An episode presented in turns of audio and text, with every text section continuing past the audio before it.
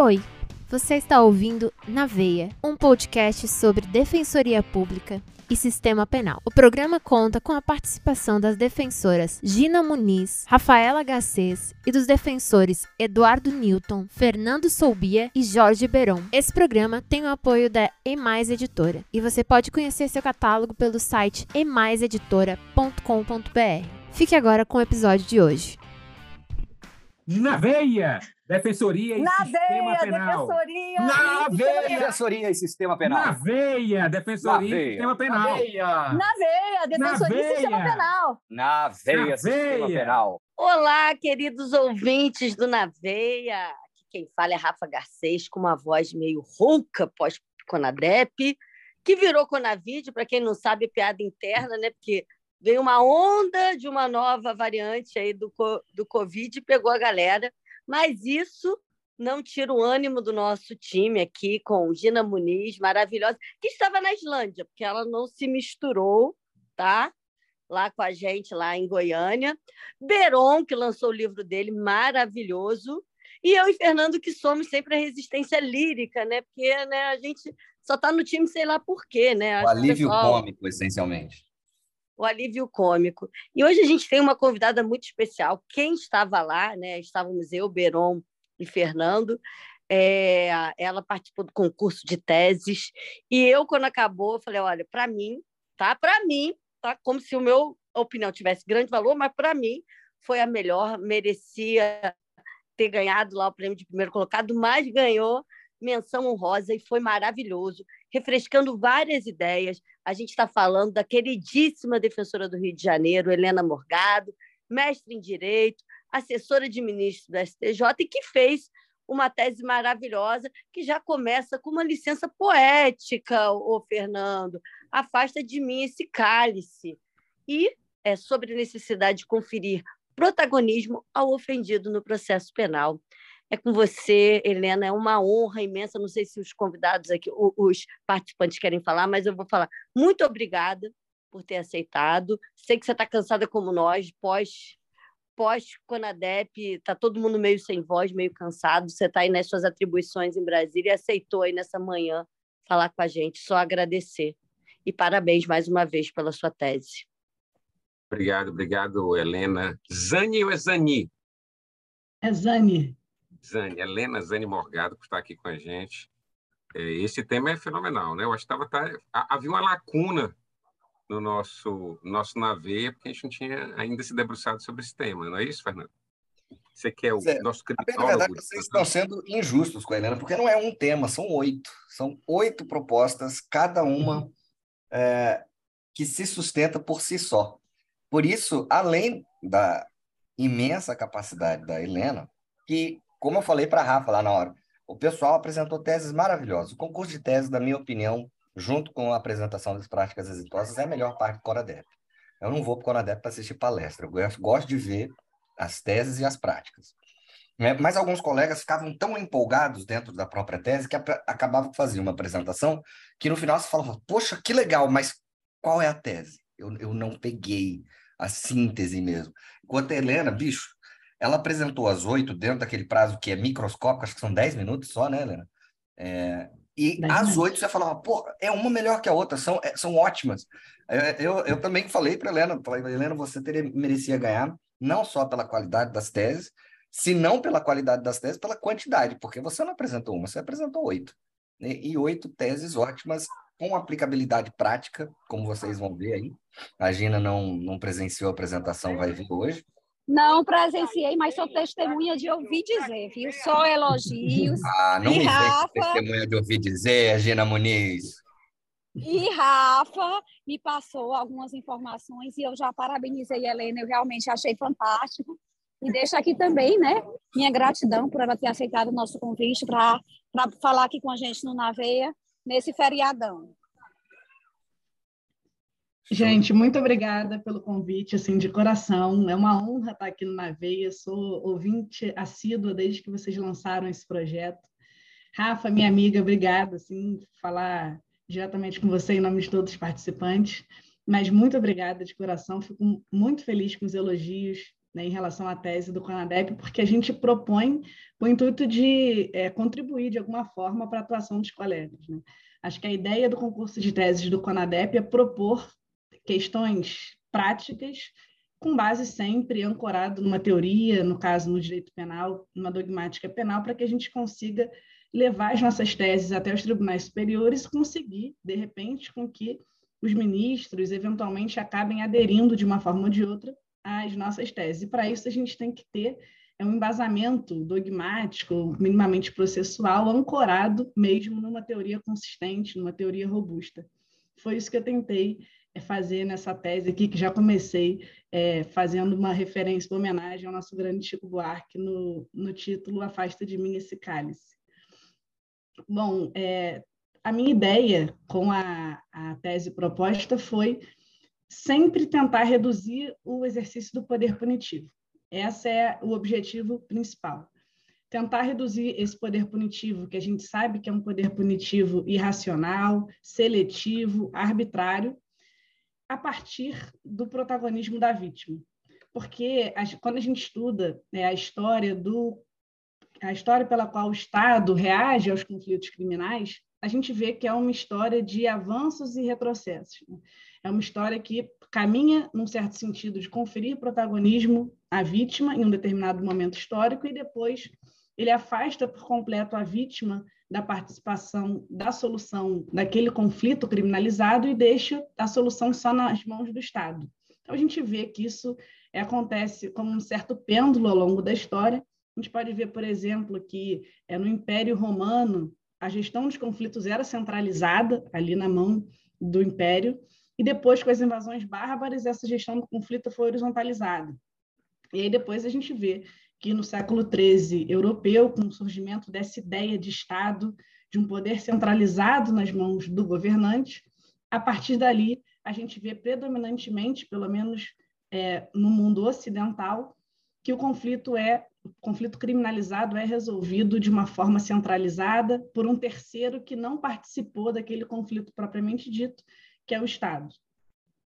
Então, é, a partir dessa centralização do poder punitivo nas mãos do Estado, porque foi uma das formas usadas pelo Estado para fortalecer o seu poder central, confiscar o conflito, trazer para si o monopólio desse exercício do poder punitivo, a vítima, o ofendido, eles são definitivamente afastados da solução da controvérsia penal e eles são como uma nota de rodapé mesmo ali do processo penal. É, é sintomático, se a gente for olhar o nosso Código de Processo Penal, que o ofendido está ali no título 8, que fala das provas. Então, o ofendido está dentro do capítulo das provas, ele é realmente ali um objeto, ele está ali como se estivesse a serviço do Estado para produzir uma prova para, no final, conseguir a condenação daquele suposto ofensor. Então, é partindo dessas constatações que é, me causou um certo incômodo mesmo em perceber que é, o ofendido não tem voz nenhuma. Quer dizer, muitas vezes a gente, o, quando a gente mesmo sofre um assalto na rua, eu não quero a persecução penal daquela pessoa que pegou meu celular, eu quero o meu celular de volta e está tudo bem, assim, não preciso mais do que isso. E a gente não consegue ter essa voz, né? É uma constatação prática que é, o, a vítima não tem voz nenhuma na solução da controvérsia, ela não consegue nem dizer se ela foi ou não ofendida. Isso a gente vê, é, acho que talvez é sintomático nas questões de violência doméstica e familiar contra a mulher, até mesmo casos de estupro de vulnerável, quando aquela vítima acaba é, tendo um relacionamento amoroso com aquele suposto ofensor, que às vezes ela fala, olha, eu tinha menos de 14 anos, mas foi consentido, a gente construiu família, e ela não consegue realmente é, ter voz ali naquela situação, mas não só nessas questões mais delicadas envolvendo delitos sexuais e violência doméstica, mas também crimes patrimoniais, qualquer outro, outro espécie de crime. É, o André Jamberardino, que é atualmente, é, inclusive, defensor público geral, ele fez uma pesquisa em relação é, à, à posição da vítima no tribunal do júri. E ele constatou que, ele fez uma pesquisa empírica, que muitas das vezes os familiares ou a vítima sobrevivente, no caso de homicídio tentado, ela não queria a condenação necessária do ofensor, ela queria saber por que, que fizeram aquilo com ela ou com o familiar dela, ela queria só entender por que, que aquilo aconteceu e não necessariamente que o, o ofensor ficasse atrás das grades.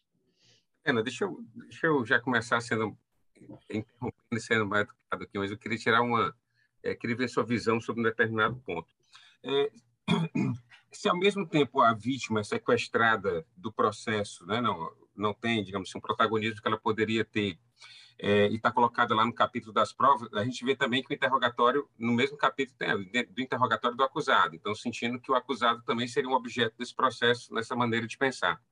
Mas se nós temos vítimas que gostariam de entender o processo e vítimas que não gostariam que o processo fosse adiante, nós também temos diametralmente é, vítimas que gostariam de que é, o acusado morresse, ele a família dele inteira, a família dele inteira, ou talvez até o Estado dele inteiro, fosse é, é, é chacinado para que ela se sentisse, é, digamos assim, bem, é, ou se sentisse retribuída. Então, então, será que o Estado, que comete talvez o excesso de não permitir que a vítima participe de uma maneira dialógica, ele também não evita é, a vingança privada, não evita também, não, não era esse talvez o entendimento também, de afastar a vingança privada, é, que foi durante muito tempo uma, uma chaga. O, o que disse que a história dos crimes é menos cruel do que a história das penas. Será que também não tinha um pouco a ver com isso?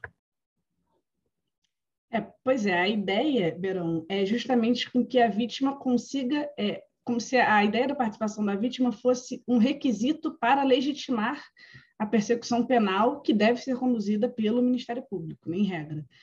É, a ideia é que é não, não trazer essa ideia de vingança privada das ordalhas, como era lá no passado, mas que a gente tenha um processo penal democrático, um processo penal racional, que respeite direitos humanos, mas que ele só possa ter lugar a partir do momento em que a vítima fale, olha, eu quero que essa pessoa seja processada criminalmente com base nas garantias constitucionais, nas garantias previstas nos tratados internacionais de direitos humanos, e quem tem legitimidade para fazer isso, quem é o titular da nossa ação penal em regra, é o Ministério Público, que serve para isso, para a partir do momento em que a vítima fale, olha, eu não quero conversar com o meu ofensor, é um direito da vítima, que deve ser garantido por nós.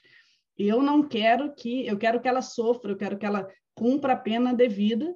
Aí cabe ao Ministério Público seguir com a persecução penal, que o magistrado, uma vez que existam provas suficientes, aplique de fato, eventualmente, a, a uma pena privativa de liberdade de acordo com os parâmetros legais. Enquanto a gente não tem, é, eu, eu parto do marco teórico abolicionista. Para mim, o direito penal é, jamais cumpre jamais cumprirá nenhuma das suas funções porque a seletividade é intrínseca a, a, esse sistema penal.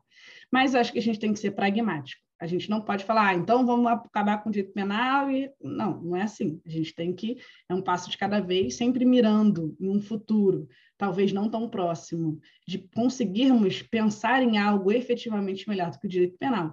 Mas enquanto isso não acontece, a gente tem que reduzir ao máximo a possibilidade é, de aplicação desse direito penal, e para isso, me parece que a participação da vítima é essencial.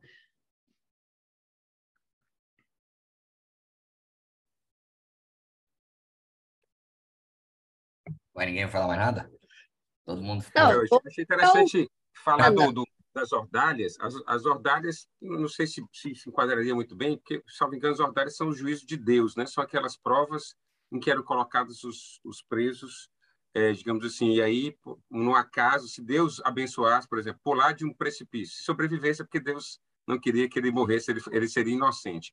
Mas é, Como se andasse numa, numa questão em brasas, né? Se você conseguir é sobreviver isso, em brasa, ali, né? Se ele chegasse até o outro lado ou, ou um ferro. Mas é, eu fico preocupado com a, a ideia da Feageles, né? Que eu acho que, que tem mais a ver com a vítima, quer dizer, esse pagamento de sangue, pagamento pelo crime as vítimas e é, uma certa é, mercadorização. Olha, que eu, eu, eu, também entendo como você, sou um absolu, absolu, abolicionista pragmático, né? mas é, eu fico preocupado com a mercantilização do crime. É, a gente vê isso, não, é, é, digamos assim, de uma outra maneira e numa outra filosofia nos Estados Unidos, é, com, a, com, a, com, a, comercialização da pena, né, 90% se tem mais ou menos aí um, um percentual de que é, da, das, dos acordos que existem entre acusação e defesa é, foram forçados pela ideia de uma punição muito mais grave. E eu tenho, eu tenho medo de que essa. E, e vimos alguns exemplos no Brasil, como na Lava Jato, né, em que as pessoas assumiam crimes devolviam quantias, é, acusavam outras pessoas de crime, porque a, a defesa, a acusação assim queria. Olha, se você não falar de, de personagem X, a gente não faz é, um acordo de não persecução penal, a gente não faz uma, é, é, uma, uma, uma delação premiada.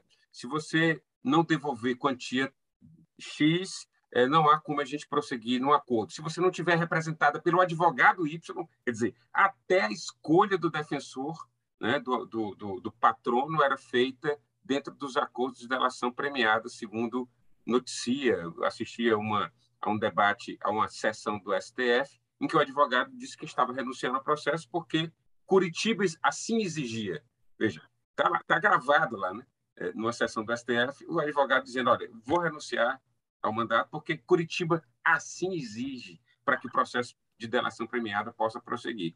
Então, eu tenho medo. Quais os mecanismos, Helena, que a gente poderia ter para que a gente não caísse na mercantilização da, do processo, da pena? Ah, vou, vou sair acusando é, é, os meus colegas de naveia, de injúria, porque eu sei que eles não querem ter o nome deles é, é costurados na saia né, da, é, do processo penal e aí eles vão me pagar uma quantia para isso, para que a gente não, não prossiga. Quais os, quais os critérios, quais as ideias assim para a gente fugir dessa mercantilização da pena? Eu sei seus podres, Beron. Antes de você querer me delatar, você pensa nisso. Beron, eu sou uma severa crítica à delação premiada em particular, mas isso é, a gente, é papo para uma outra, uma outra é. conversa. É, mas, assim, é, me parece que a questão da participação do ofendido é isso, a gente tem que sempre encarar como uma, um requisito para legitimarmos a persecução penal do jeito que é feito hoje. A partir do momento em que o ofendido dá o aval, vamos dizer assim, cabe ao Ministério Público agir dentro uhum. dos ditames legais, e aí se o Ministério Público, que é, é para alguns fiscal da lei, para outros órgãos é, acusatório titular da ação penal propriamente dito, é, sai ali dos limites constitucionais, a gente tem que adotar as medidas cabíveis, por exemplo, com eventual corregedoria, com correições, para que o judiciário, que é quem dá a palavra final, né, até segunda ordem, consiga corrigir eventuais excessos e eventuais abusos. É, não existe solução perfeita, panaceia, a gente nunca vai ter um sistema ideal, a gente sempre vai ter algum sistema com desvios. A gente deve conseguir aparar as arestas para que a gente tenha o mínimo de desvio possível. E com isso, a gente sempre tem que partir da premissa que a gente precisa reduzir esse poder punitivo. Essa questão da mercantilização também me preocupa, por exemplo, o que a gente vê com os juizados especiais criminais.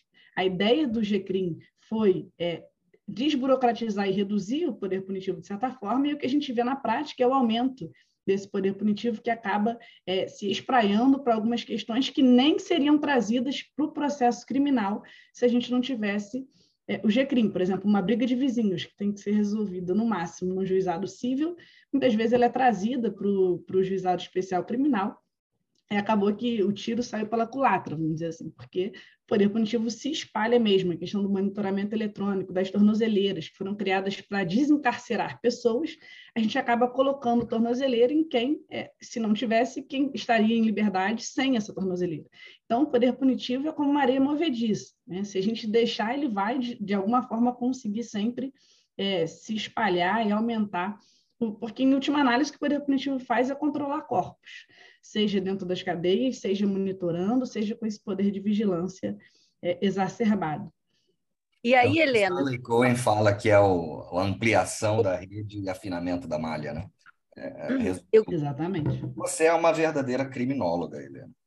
Você, quando você começou a sua defesa falando da criminologia cautelar do Zaffaroni, eu que sou um grande fã do Zaffaroni e a ideia da criminologia cautelar é sensacional, porque realmente a gente pode falar, ó, oh, abolicionismo é muito legal, tem propostas sensacionais, mas a curto, médio prazo, simplesmente não adianta você falar em abolicionismo. Mas nem por, não é por isso que a gente vai deixar de ter certas discussões né, importantíssimas. É, vamos às teses, gente. A Helena fez uma introdução sensacional já, e a gente já está com 20 minutos aqui. Isso que eu queria falar, Helena, eu queria ouvir as suas teses, né? E colocar, porque eu acho que no final a gente vai para um processo penal mais democrático, né? Porque é, essas ponderações do Beron, eu acho que quando ele ouvia aí os pontos da sua tese, a gente vê que é, é pra, pra são para essas vítimas, né, que querem um outro diálogo, né, um processo mais democrático, né, em que a voz dela seja ouvida. E claro, aquela vítima que vai se exasperar e que é a punição de qualquer forma, ela já vai tá, ter sua representação lá pelo Ministério Público. Mas é por essa outra vítima que está buscando uma justiça restaurativa, tem uma outra visão do processo penal. Né? Eu acho que você pontuou questões muito importantes e a gente quer te ouvir. Não, mas veja, eu, eu estava lá no, no, na, na, no auditório, viu, doutora Rafaela Garcês, ah, quando tá. a, a Helena é, expôs as teses, muitas delas, assim, acho que inclusive eu e Gina, a gente escreveu alguma coisa já nesse sentido, com a, com a Marcela Magalhães também. É, Escrevemos é, sim. Não é isso, Gina?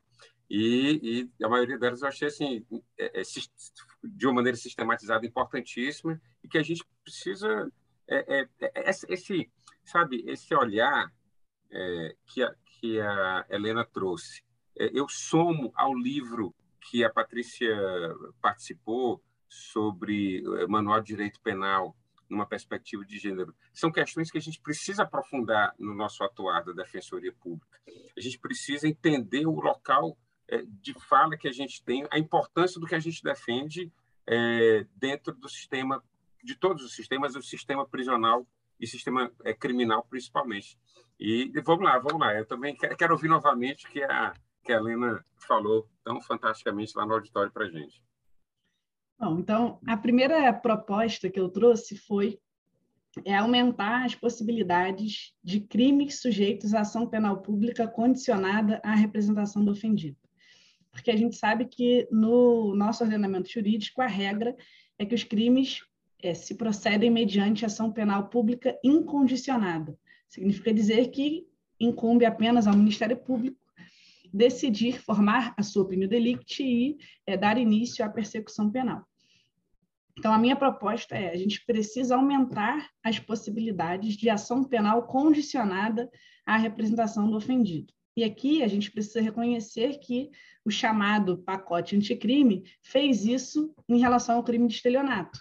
A partir do advento da lei chamada de anticrime, o estelionato, em regra, é um crime de ação penal pública condicionada à representação do ofendido. Então, a minha primeira proposta é: por que, que a gente não pode estender essa norma do estelionato para outros crimes patrimoniais praticados sem violência ou grave ameaça? porque a rácio é parecida, de um estelionato, de um furto, até mesmo de uma apropriação indébita. Então, pelo menos nesses casos de crimes patrimoniais praticados sem violência ou grave ameaça, a gente usar uma norma de extensão ali similar ao parágrafo 5 do artigo 171, que trata da ação penal do crime de estelionato. Isso não é uma novidade no nosso ordenamento, porque ali no artigo 170, o nosso legislador já fez isso em relação ao furto privilegiado. Ele estende a, a, a hipótese de incidência do furto privilegiado para apropriação indébita. Então, seria como introduzir apenas um artigo semelhante a esse, ao nosso artigo 170 para é, usar o parágrafo 5 do artigo 171 para outros crimes patrimoniais praticados sem violência ou grave ameaça. É, da mesma forma, em relação à lei de contravenções penais, só esse, é o artigo... esse ponto, Helena, eu, eu concordo inteiramente e é, eu, inclusive em, em, março, em fevereiro de 2020, logo depois do pacote anticrime, nós tivemos um evento na, na Escola da Defensoria Pública do Ceará e eu é, ministrei uma oficina lá, justamente sobre a atuação da Defensoria e as teses, é, algumas teses que poderiam vir é, exatamente do pacote anticrime, né, dessas, do, do, que poderia vir do pacote de crime. E é, a, defesa foi justamente nesse sentido, de que nós poderíamos sim é, fazer uma analogia para o crime de furto, por exemplo, de furto, que é um crime puramente patrimonial, assim como o crime de é, estelionato, e você poderia colocar ali, por exemplo, o, o, o furto tem, tem mais baixa, né? quer dizer, o, a pena máxima mais baixa do crime, crime de estelionato. Então, não faz sentido um crime de furto simples, por exemplo, não ter o mesmo tratamento do crime de estelionato simples. Quer dizer, não tem absolutamente nenhuma, nenhuma é, coerência sistêmica é, nessa, é, nessa não possibilidade de, de aplicação. Eu confesso que, apesar de ter escrito a tese e apresentado aos colegas, eu nunca usei na minha atividade fim. Né? Não sei se, é, é assim, não, não, não, não é, como eu estou no núcleo de, de presos provisórios, a gente não trata do, do, do, da matéria de fundo. E também não tenho notícia de alguém que tenha tentado utilizar. Você conhece na prática alguém que tenha tentado utilizar essa tese? Eu conheço, eu já usava, eu usava em relação ao crime de furto. Te confesso que eu não tive sucesso, mas eu acho que essa é uma proposta também para os defensores que atuam junto ao Congresso. É, de repente, conseguir trazer esse debate lá, eu acho que é mais fácil vir pela via legislativa do que é, pelo judiciário. Aqui, novamente, uma proposta bem pragmática. Mas a gente tem defensores que atuam junto ao Congresso Nacional que poderiam fazer essa ponte, de repente, para que a gente consiga é, é, é, introduzir, porque realmente é uma questão de coerência, uma questão de proporcionalidade, de analogia, que, torna, que traz realmente essa racionalidade sistêmica mesmo, pelo menos em relação aos crimes patrimoniais é, simples, né, sem violência ou grave ameaça. E aí, da mesma gente, forma, outra. Fala. Não, não vou interromper a convidada, né? Convidada terminar e eu falo. Ah, então, só para a gente encerrar essa primeira proposta, é, na lei de contravenções penais, o artigo 17 também diz para a gente que todas as contravenções penais são de ação penal pública incondicionada, o que não faz também o menor sentido, já que as contravenções penais seriam menos gravosas do que os crimes. Né? Então, uma, um, isso torna, isso salta aos olhos quando a gente compara vi, as vias de fato com a lesão corporal é, simples, a lesão corporal leve. Né? As vias de fato serem de ação penal pública incondicionada e a lesão corporal leve serem regra de ação penal pública condicionada à representação do ofendido. Isso, não, isso viola a proporcionalidade, até porque são condutas é, bem similares, a lesão corporal leve é um degrau acima da, das vias de fato, e isso também é, a gente poderia é, usar, se embasar naquela decisão do STF, e que foi seguida pelo STJ em relação à reincidência quando o crime anterior for de uso de drogas. Porque, pela literalidade do Código, se uma pessoa é condenada pelo crime de, do artigo 28 da Lei de Drogas, ela seria reincidente. E eles fizeram justamente esse raciocínio com base na proporcionalidade, para dizer que, olha, se uma contravenção penal não gera reincidência, não faz sentido que o crime de uso de drogas, que não é punido com pena de prisão, é, gere a reincidência. Só aproveitando a, a interrupção da Gina, vou jogar a culpa da Gina aqui da interrupção. É, Helena, você acha que é que assim, eu tenho muita dificuldade de encarar o nosso processo legislativo como algo racional. Eu acho que o pessoal vai jogando e vê o que, que cola.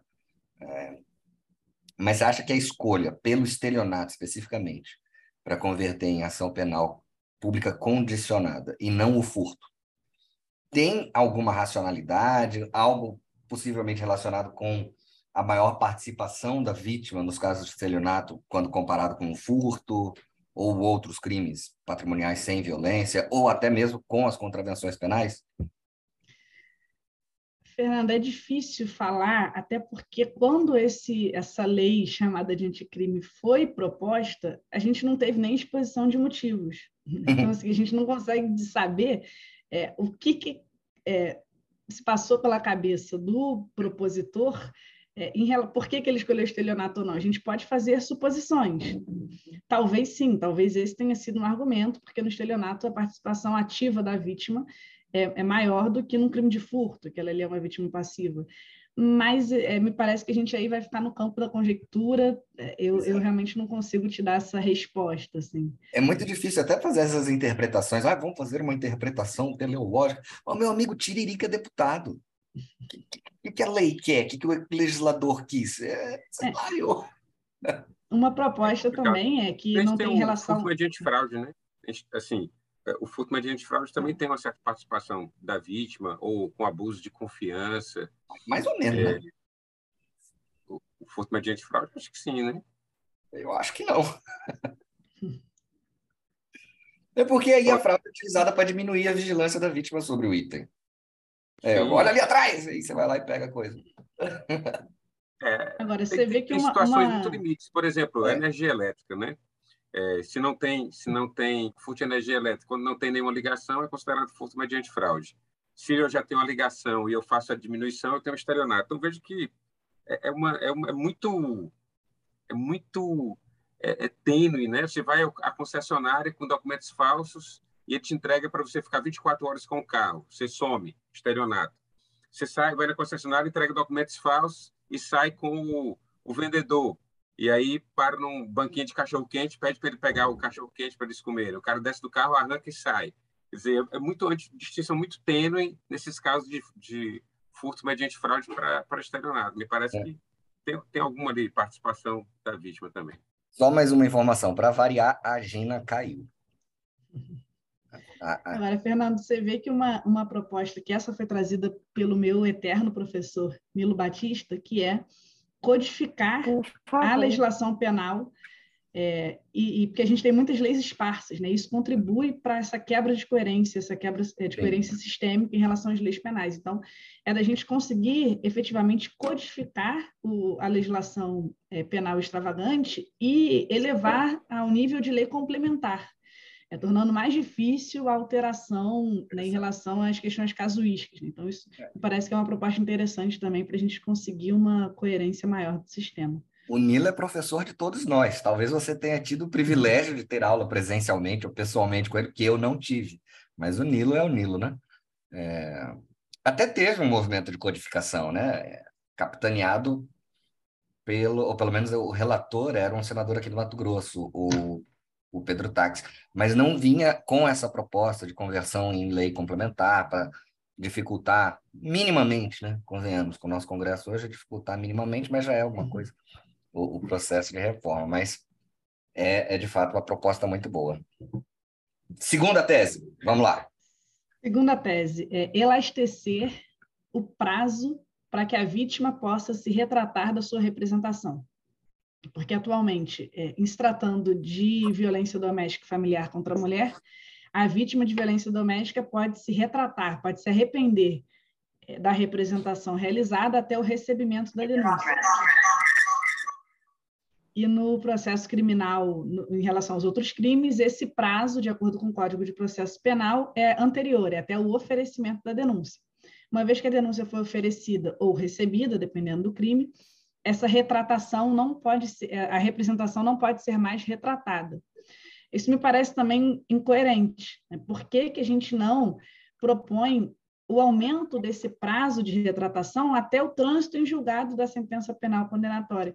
Porque esse, esses marcos temporais, oferecimento, recebimento de denúncia, a vítima nem sabe quando é, a denúncia foi oferecida e recebida. Muitas vezes, é, e aqui fazendo a primeira meia-culpa em relação à defensoria pública, a gente não está nas delegacias de polícia, a gente não sabe em que contexto foi tomada aquela representação. Muitas vezes a vítima vai lá simplesmente fazer um registro de ocorrência para se resguardar, a gente não sabe em que condições, e aquilo é válido como uma representação.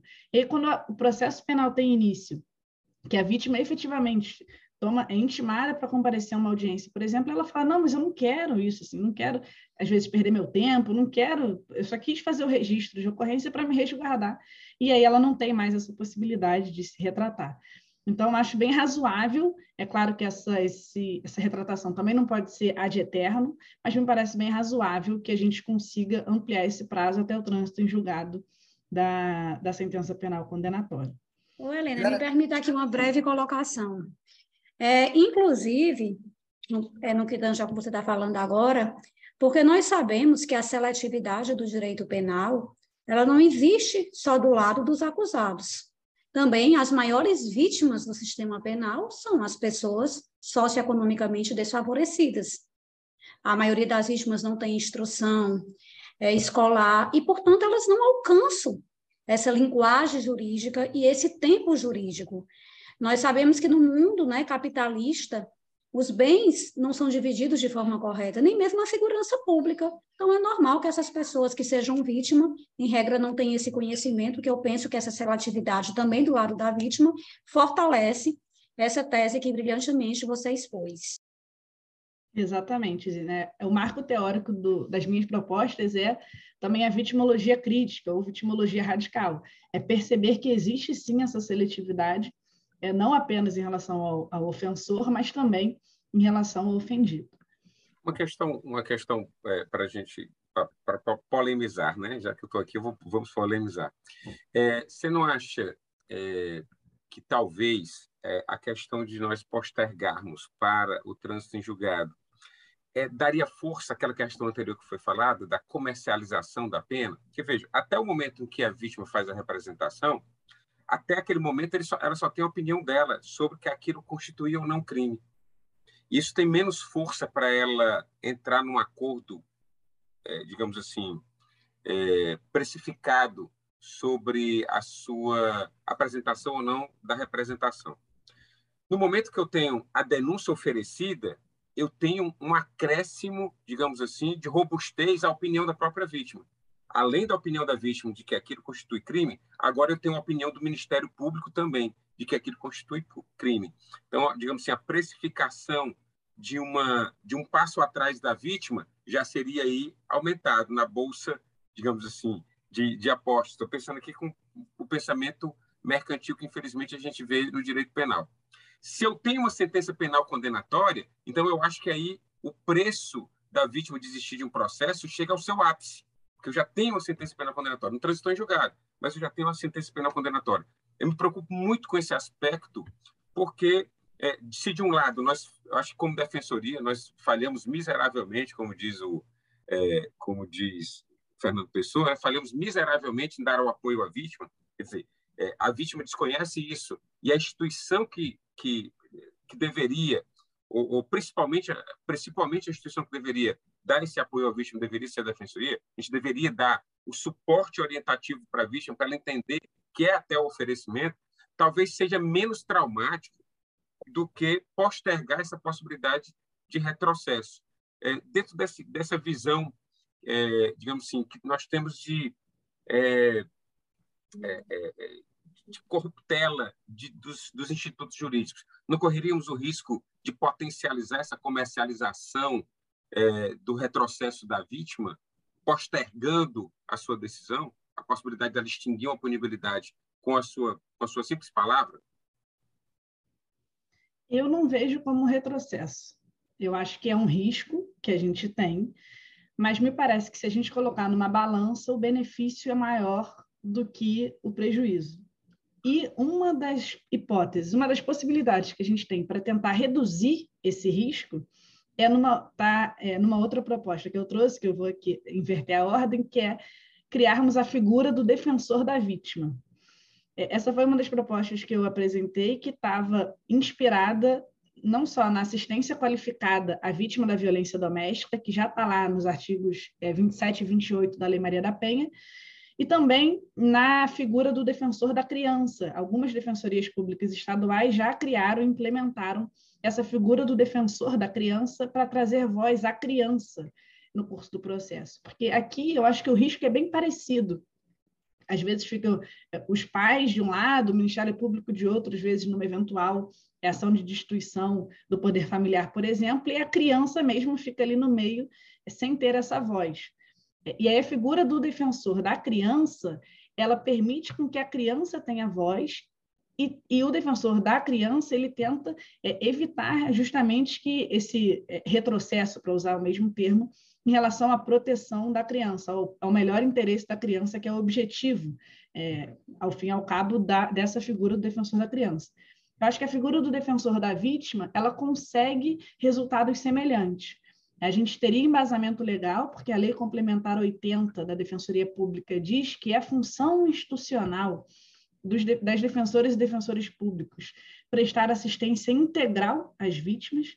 Então, com base na nossa própria lei complementar, a gente tem é, embasamento legal para criar a figura do defensor da vítima, e esse defensor da vítima tem como principal função evitar a revitimização, dessa pessoa que já sofreu a primeira ofensa, evitar com que ela sofra ofensa agora por parte dos operadores do sistema de justiça criminal, e que ele também traga uma informação adequada para que essa vítima entenda o que está acontecendo, porque a linguagem jurídica muitas vezes exclui a compreensão dessa vítima, desse ofendido, ela não entende o, o, trâmite processual, ela não sabe muito bem o que está acontecendo, então o defensor da vítima traria essa informação adequada para essa vítima e ele conseguiria garantir é, o direito à memória, à verdade, à justiça e à reparação, que a vítima tem esses direitos, a gente precisa resguardar esses direitos, mas que a gente entenda de uma vez por todas que isso não se confunde com a persecução penal do ofensor. Então, o defensor da vítima, e essa figura tem que ser exercida pela defensoria pública, ele conseguiria, de repente, sopesar esses potenciais riscos de uma maior, de um elastecimento é, da, da possibilidade de realização do juízo de retratação por parte dessa vítima. Eu acho que tem outros mecanismos também, né, Helena? Se você for pensar, agora eu não vou me lembrar o artigo específico, mas na ação penal privada, uma das funções do Ministério Público, público é curar pela indivisibilidade, né? É, então, se for apresentar queixa contra um, tem que apresentar contra todos. Se for conceder perdão, tem que conceder para todos é, exatamente para evitar esta negociação ou utilização do processo como barganha, como falou o Beron. Então, acho que assim, a ideia é ótima. Eu concordo. Nossa, perdi a conta de quantas vezes em audiência a vítima não chega e fala, ah, não, isso é bobagem, deixa para lá. Aquela hora eu estava irritado, mas não estou mais. Ou, como você mesmo falou, é, vai saber como é que essa representação foi feita. Em casos envolvendo violência doméstica, quer dizer, não mais, né, violência doméstica, mas é, é muito comum você pegar nesses casos de ação penal condicionada, o sujeito falar, não, eu, eu fui na delegacia para resolver. Que eu sei que é uma outra tese que você vai trazer aqui para gente, que eu achei fenomenal, apesar de eu também queria um pouco mais de detalhes. Não vou dar spoiler, na hora que chegar eu vou te perguntar. Mas eu gosto dessa ideia por conta do sistema cefálio. Eu acho que é uma válvula de escape ali na frente, né, para evitar é, ações penais que nem a vítima quer. Não, e também é uma proteção para a gente, para o defensor público, é, evitar uma, uma possível é, responsabilidade penal pelo crime de tergiversação, por exemplo, de patrocínio simultâneo. Porque às vezes a gente está ali na audiência, a vítima, ofendido, fala com a gente, a gente está na defesa do réu, e aí a gente fica ali tentando fazer um papel dúbio que a gente não pode, em tese, é, isso configuraria um crime, um patrocínio simultâneo. Então, também seria, de fato, uma forma de resguardar a gente. Aqui a gente está tendo é, um problema interessante nesse negócio da tergiversação, só uma brevíssima tangente, é, por conta da implementação do sistema único nosso. Né? A gente vai agora, importamos o solar, que é o do, da, da Defensoria Pública do Piauí. Aí alguns colegas já ficaram, hum, nossa, que legal, se o sujeito for atendido no cível, eu posso pegar o endereço dele lá. Não, você não pode! Para, não pode, você está maluco, isso é crime. Então, é, é, é, No Rio a gente já tem isso, o sistema integrado, né? Tem que tomar muito cuidado justamente para. E aí tem questão de Lei Geral de Proteção de Dados também, que entra também nessa, nessa discussão. Então, Bom, lá, a quarta, quarta tese.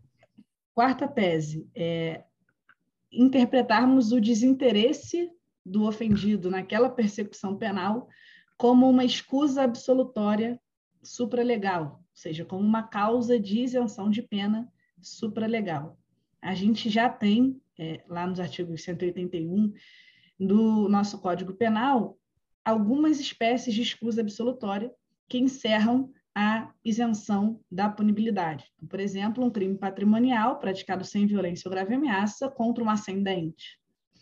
É, apesar da ação ser típica, antijurídica e culpável, não é punível. É, me parece possível que a gente consiga levar essa tese aqui é, dialogando com uma dogmática penal, que, diz, é, que, significa dizer que, olha, se aquele, ofens, aquele ofendido ele não tem interesse na aplicação da pena, então reconheça, juiz, que a conduta foi típica, ilícita e antijurídica, mas não aplique pena, porque aqui estaríamos diante de uma causa de isenção de pena. A gente não tem nenhuma das funções declaradas daquela pena, elas não teriam aqui lugar de ser, é, e aí o raciocínio seria, é, novamente, uma interpretação analógica, uma interpretação proporcional, com vistas à, à coerência sistêmica. O Zaffaroni já trouxe isso é, há alguns anos nos seus estudos, ele, ele chamou de condição de operatividade da coerção penal. Mas é, a ideia é, é, similar, é usar é, a questão da palavra da vítima, do interesse ou não interesse da vítima na persecução penal, como um pressuposto para a punibilidade daquele ofensor. É muito legal também, porque aí a gente já traz umas categorias dogmáticas. A, a, a resistência, eu acho que seria no sistema de justiça mesmo, né?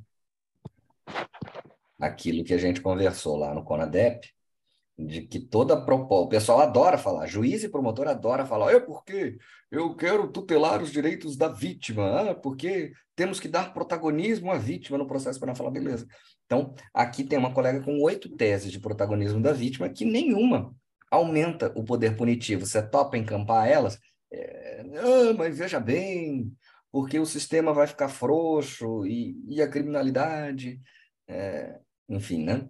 Vamos ver é, essa. A prática, é uma prática paternalista, né? que, última análise, é como se é, o Ministério Público, o, o, juiz, soubesse o que é melhor para toda e qualquer vítima. E ele não sabe, ninguém sabe. Né? Cada um sabe de si, do seu próprio destino, sabe o que é melhor para aquele caso concreto.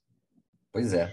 é e o que me causa, às vezes, Helena, é uma certa. É, é, aquela situação de você ficar um pouco. É, é, incomodada é porque se a vítima não aparece, tem promotor que tenta tudo 300 vezes. Né? A gente trabalhou numa comarca né, que as vítimas sumiam, desapareciam, e aí, não, mas vou tentar mais uma vez. Até o, o juiz que a gente trabalhou, não vamos citar nomes, até falou, pô, mas já é a terceira vez.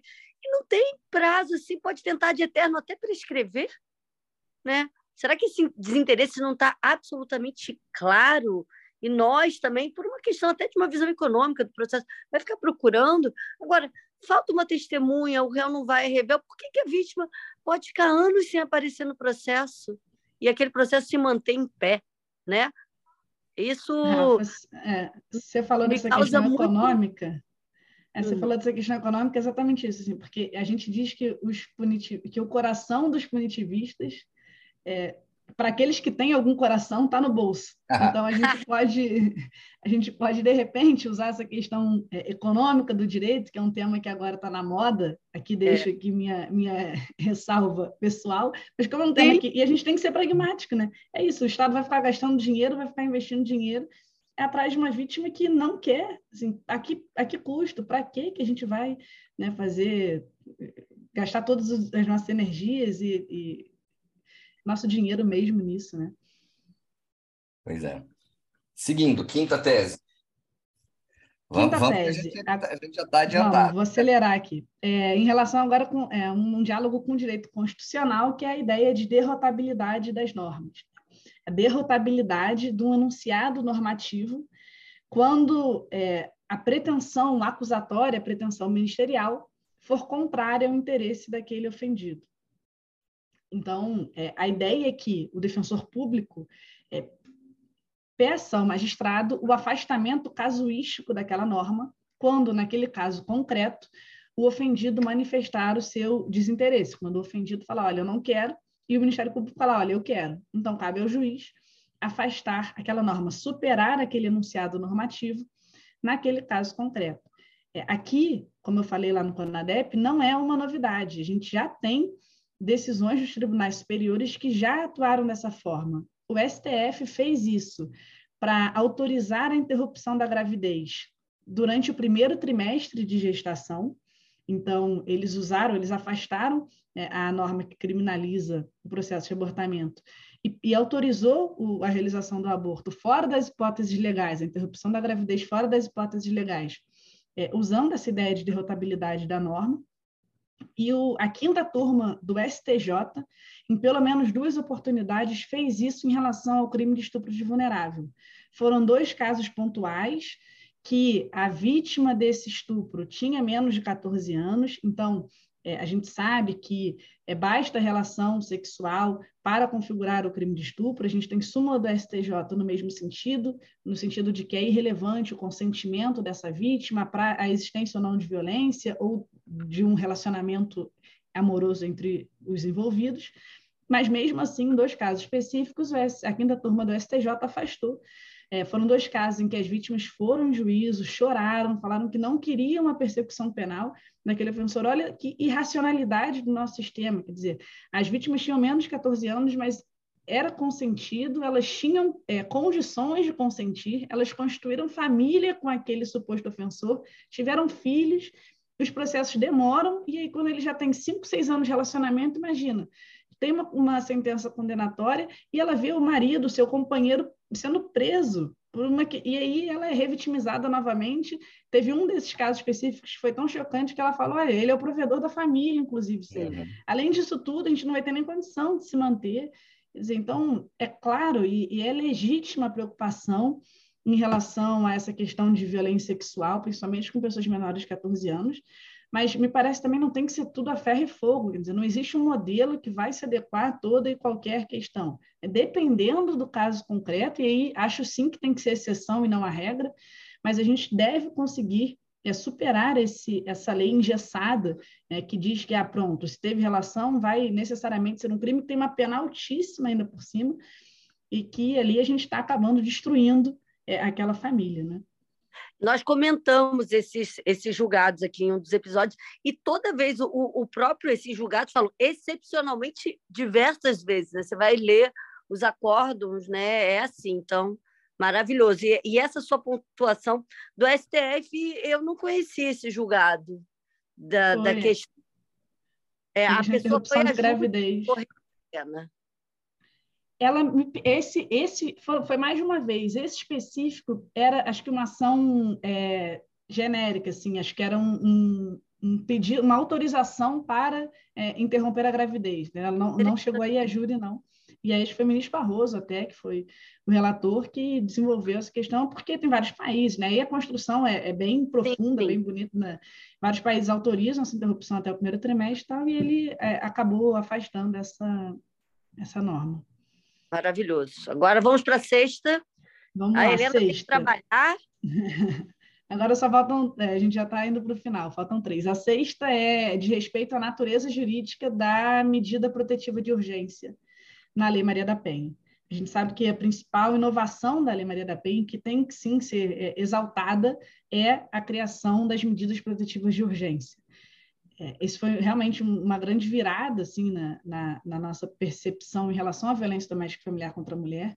É, eu acho que a, a, a, medida protetiva de urgência é sim é, um instituto que a gente tem que valorizar, mas a questão é que a, a MPU, a medida protetiva de urgência, muitas vezes é encarada como um instrumento pré-processual, como uma natureza cautelar, preparatória para um processo criminal futuro.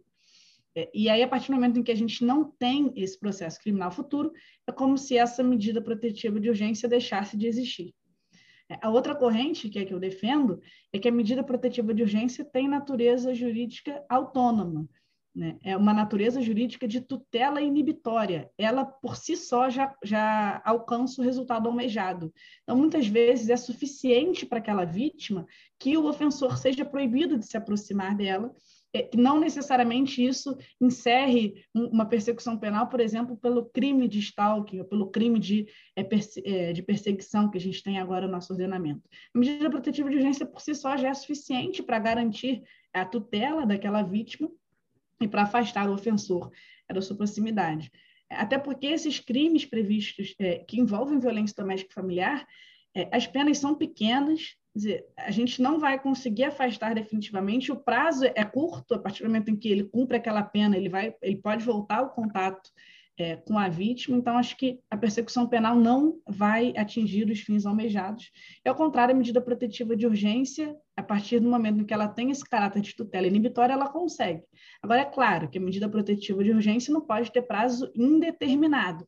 A gente precisa fixar é, períodos de revisão dessa medida e que a gente veja, olha, aquela situação persiste, se persistir, a medida protetiva de urgência tem que ser prorrogada. Agora, se aquela situação já cessou, se o ofensor se mudou, por exemplo, para outro estado, ou enfim, se ele não, não mais ameaçou a vítima ou é, manifestou o seu, o, de alguma forma o seu desejo de voltar a ter contato com aquela vítima, e sim, é, de fato, essa medida tem que ser extinta, porque não deixa de ser uma medida que afeta a, a liberdade de locomoção é, da pessoa, né, a, a que ela foi é, a, a ofensor, e nada impede, claro, que, se isso vem, vem acontecer no futuro, que a vítima peça uma nova medida protetiva de urgência, claro, visando a sua tutela.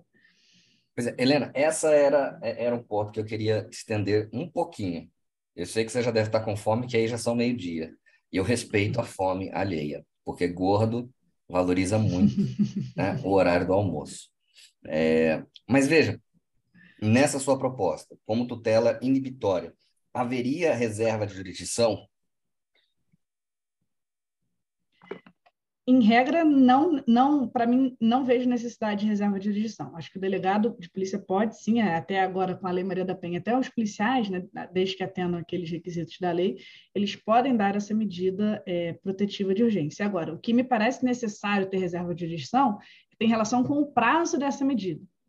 É, se esse prazo for estendido, aí sim, é, me parece que o judiciário precisa é, reforçar ou retirar, no caso concreto, a a medida protetiva de urgência, mas eu acho que a concessão da medida de urgência não se sujeita à reserva de jurisdição, mas a sua renovação, aí a gente já teria, sim, é uma reserva de jurisdição justamente porque ela, é, inegavelmente, implica na restrição do direito de locomoção uhum. é, do, do suposto ofensor. Aí me parece que sim. É aí que eu preciso ruminar um pouco mais o tema, porque eu tenho dificuldade de abrir mão da reserva de jurisdição nesses casos, por conta do impacto nos direitos individuais do ofensor, ou, neste momento, suposto ofensor ainda, né? Porque ainda estamos aí num, num momento muito inicial de toda a persecução penal ou resposta a, a eventual agressão, né? Mas é, é, é uma proposta muito interessante. Muito interessante mesmo. Só, eu, eu, Fernando Sobia, preciso pensar mais. Mas parabéns. O que mais? É porque às vezes a gente olha rápido só realmente pensar esse ponto que ah, então como é uma precisa é uma é, tem muita gente que até eu admiro que defende que a natureza cautelar da, da, medida protetiva de urgência porque fala olha se não é grave o suficiente a ponto de ensejar uma persecução penal então a gente não poderia justificar essa medida protetiva de urgência. Mas me parece que não é esse o raciocínio. Me parece que alguns casos é, teriam, é, entre aspas, uma gravidade suficiente para ensejar uma persecução penal, e que quando a gente defende a natureza de tutela inibitória, a gente está reduzindo esse poder punitivo. Né? É, é possível que aquela medida, é, aquela MPU seja uma preparação para um crime de ameaça, para um crime de stalking? Sim, é possível, mas aquela vítima não quer, e para ela aquela medida é suficiente. Então, sempre tendo em mente é, a questão de redução é, do poder punitivo.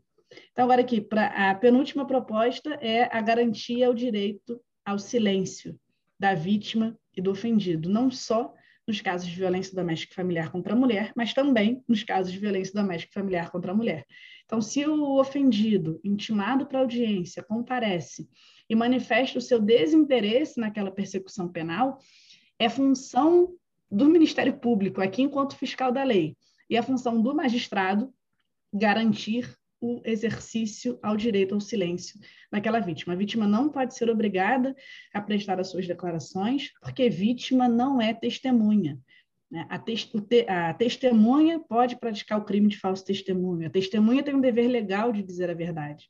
A vítima não. A vítima não pratica o crime de falso testemunho. Ela não pode ser obrigada, é, ainda que de forma ali, porque como a gente não tem uma punição na nossa lei, muitas vezes aquela punição é ali pelos próprios operadores do sistema de justiça. A gente não pode revitimizar esse ofendido. E mais, não existe nenhuma razão de ser para a condução coercitiva dessa vítima e desse ofendido à audiência. Se ele foi pessoalmente intimado, ele tem ciência daquela audiência, ele optou por não comparecer, a gente não pode mandar o oficial de justiça conduzir essa vítima, quer dizer, ela já sofreu uma vez, ela está sofrendo a segunda vez, sofrendo é, até essa humilhação é, de vir em audiência, perdendo um dia de trabalho, quando ela já disse que ela não quer, ela, ela não teve nenhum bem jurídico afetado por aquela conduta, e aí ela, ela acaba sendo conduzida coercitivamente pelos operadores do sistema de justiça, que dizem estão ali para proteger é, os direitos daquela vítima.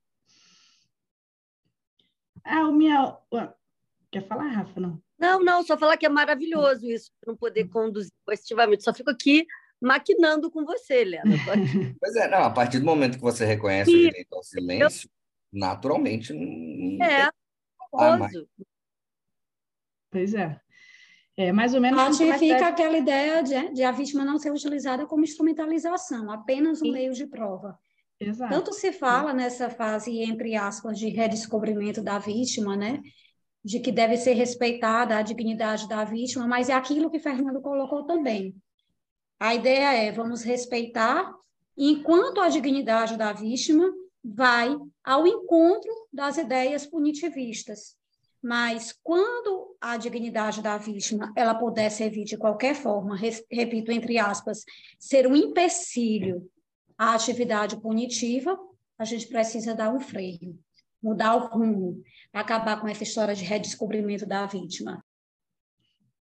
Exatamente. A minha, minha, meu ponto de partida, meu raciocínio é exatamente esse. E aí a última proposta, que acho que abrange tudo, e é realmente a proposta que eu tenho um carinho especial, porque foi meu tema de pesquisa no mestrado, é a justiça restaurativa. É implementarmos definitivamente a justiça restaurativa. A gente tem resolução da ONU de 2002, já tratando de justiça restaurativa. O CNJ, em 2016, publicou uma resolução autorizando expressamente a utilização de mecanismos restaurativos para solução de, de, controvérsias criminalizadas. Então, a gente já tem a autorização, entre aspas, do Conselho Nacional de Justiça para usarmos a justiça restaurativa na, em detrimento da persecução criminal. E é, é assim, chega, é tão chocante quando a gente vê os estudos de justiça restaurativa no Brasil e os debates, a gente só vê magistratura e Ministério Público tratando de justiça restaurativa. São eles que vêm implementando os projetos piloto, que a gente já tem em vários estados do país. A gente teve um relatório, cerca de dois anos atrás, inclusive, que foi coordenado pela professora Vera Regina de Andrade, fez uma pesquisa empírica em vários estados no Brasil em relação à implementação de justiça restaurativa e é só feita por magistrados e, por ministérios e pelo Ministério Público.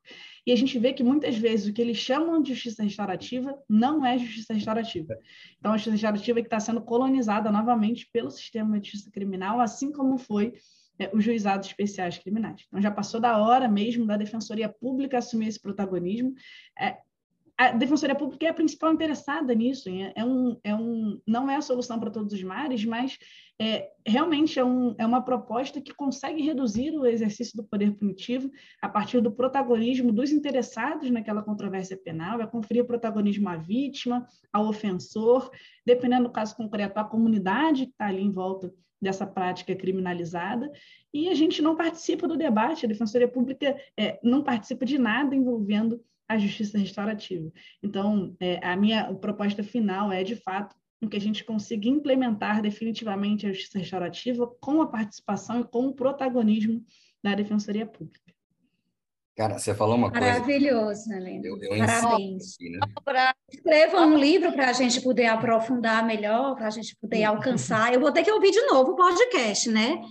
Mas ainda assim, um livro eu seria a primeira a comprar. É, tô, tá todo mundo na fila aqui, Gina, nem vem. É... Ah, mas eu só falei primeiro, então sou a primeira, me poupe. Primeiro.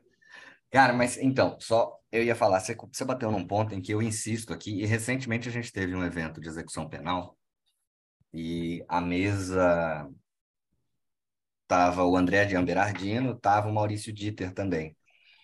É, e eu, muito irresponsavelmente me coloquei na mesa também. Em regra, eu não faço isso. Eu sempre falo: olha, quem organiza o evento não palestra, porque senão fica parecendo que você organizou só para você poder falar. É uma coisa meio ridícula, né? Mas dessa vez eu não me contive e coloquei lá, e a gente fez, teve, tivemos uns debates bem legais, porque o meu tema de, de, de investigação no mestrado foi o superencarceramento, o encarceramento em massa. E a mesa era sobre isso. Eu falei, não, aqui eu vou, vou entrar. Mas uma coisa em que eu sempre bati na tecla também nos eventos da Defensoria é, existem alguns temas, especialmente a tutela da vítima, ou enfim, temas que tenham um cheirinho de punitivismo, mas só tem esse cheiro porque não são tratados da forma devida, muitas vezes os teóricos progressistas, ou tipicamente os defensores e defensoras, falam: não, a isso aí eu não quero mexer.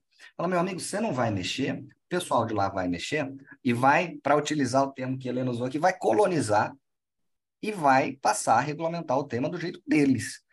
Então a gente tem que se colocar nesses campos como instrumento de resistência mesmo. Falar, olha, vamos tratar do tema, mas vamos tratar de uma forma a reduzir o poder punitivo. E aí, ainda que as propostas de lá venham em sentido contrário, a gente acaba chegando num, num meio termo, num, num movimento meio pendular aí, né? Então, olha, só tenho elogios às teses e à sua capacidade de síntese e de exposição, parabéns mesmo. É, aqui no Naveia você está em casa. O dia que você falar, ah, quero falar mais um pouco, é só mandar mensagem que a gente marca a gravação. Eu queria, gente, aqui, é, retardatária, né? Toda gravação, Helena, eu tenho um pequeno problema de internet. Segundo o Fernando, eu não pago as contas, né? Mas hoje você é tão importante que ele mandou o Pix, foi rápido, para eu pagar e a internet voltar. Mas vamos lá. Na primeira tese, é, eu queria aqui fazer uma colocação. É, quando, da edição do pacote anticrime, né, da Lei 13.964, eu tive a ousadia de ir para um debate sobre o pacote anticrime no Ministério Público, na sede do Ministério Público. E o palestrante, um promotor de justiça nacionalmente conhecido, inclusive muito inteligente, é, eu mesmo tenho uma grande admiração por ele, não é porque a pessoa tem ideias diferentes que a gente deve perder a admiração, pelo contrário, isso até enriquece, né? A democracia e também nos faz pensar pelo outro lado, mas o fato é que quando chegou nessa alteração do parágrafo 5 do artigo 171 com relação ao estelionato, eu coloquei numa plateia de aproximadamente 300 promotores de justiça e uns quatro defensores públicos, dentre eles eu, que fui a única que me propus a falar. Eu coloquei, mas não seria uma seletividade, mais uma vez uma seletividade, por que mudar a natureza jurídica do estelionato e não mudar a natureza jurídica, por exemplo, do furto? Em Portugal mesmo, o furto também é uma ação penal condicionada à representação. E a resposta que eu tive desse grande jurista foi a seguinte: não, mas é completamente diferente. Porque, veja, a vítima do estelionato é uma vítima diferente da vítima do furto. A vítima do estelionato, às vezes, ela não quer a ação penal, ela não tem interesse na ação penal porque ela está envergonhada. Porque, de certa forma, a vítima do estelionato, ela tem vergonha de dizer que queria auferir um lucro, que ela se colocou nessa situação porque ela queria uma vantagem, então ela fica com vergonha. Por isso que deve ser condicionada a vergonha dela, porque às vezes ela não quer se expor. Bem, com todo respeito, eu não concordo. Eu acho que a questão vai para além dessa situação, envolve até questão de política criminal, e resolveria é, também aquilo que poderia ser resolvido é, mesmo com uma domina pública incondicionada à representação, mas que a gente sabe que existe uma resistência, que é a questão do princípio da insignificância. Qual será o supermercado, outro estabelecimento, farmácia, que teria interesse em representar, em gastar com advogado para falar sobre o furto de três pastas de dente, três cremes dentais, é, cinco potes de Nutella, em Portugal, isso é uma questão empírica, né? há uma constatação empírica, depois que se mudou para a ação penal pública condicionada à representação, se diminuiu de forma drástica o número de furtos. E aí se questiona, é, mas vai favorecer a impunidade? Não, na verdade, a gente vai até permitir que a justiça criminal trabalhe melhor, efetivamente, naqueles assuntos que merecem uma atenção. Então, eu Aí falei de forma retardatária porque minha internet caiu nessa hora no contexto exato, mas aqui não há preclusão temporal. Então eu uhum. quis trazer aqui essa situação e já que eu vou me despedir, né, eu quero agradecer demais novamente a presença de Helena, é, que ela tem uma inteligência totalmente acima da média, né? Um poder de expressão incrível, ela fala resumidamente, a gente consegue alcançar exatamente o que ela está querendo dizer. E eu fico aí na espera de um livro, porque eu acho que o que ela resumiu aqui tem pano para muita manga, né? Acho que ela também tocou num assunto muito importante. É, esses anseios do movimento vitimológico, eles trouxeram, é, eles repercutiram né, numa política criminal em favor do ofendido, trazendo uma série de alterações legislativas, lá em 2008 e em várias outras leis. E por que não também alterações legislativas para encampar essas ideias? Então, além da gente trabalhar isso no sistema de justiça, a gente também tem que trazer isso para o plano legislativo, porque, como a Helena disse, a gente só vai conseguir começar a romper essas barreiras quando existir pelo menos uma lei. Gente, uma participação especial de Artuzinho que está revoltado com a mãe, tá? Eu vou ter que ir embora, que eu prometi para a piscina. Marina já está na piscina e eu vou já já levar ele. Ele está reclamando. Então, vou encerrar aqui com esse protesto de Artuzinho pela minha ausência, mas agradecendo demais, Helena, dizendo que eu aprendi demais e que eu fico ansiosa aí pelo lançamento de um livro debatendo essas ideias de forma profunda. Maravilhosa, Helena, parabéns. quiser falar mais alguma coisa, o microfone é seu e na veia, gente. É isso. Na veia. Ah, eu Na agradeço. veia! Na veia. Agradeço, queridos, de verdade, o convite, o diálogo foi ótimo, a conversa aqui. Estou sempre à disposição de vocês. Muito sucesso é, no podcast. Realmente foi um prazer. Assim, só tenho a agradecer mesmo, de coração, pelas palavras, pela generosidade de vocês. E estou aqui à disposição, chamando, a minha presença é certa. Um beijo grande para todo mundo. É, e, de novo, obrigada mesmo pelo convite. Grande beijo.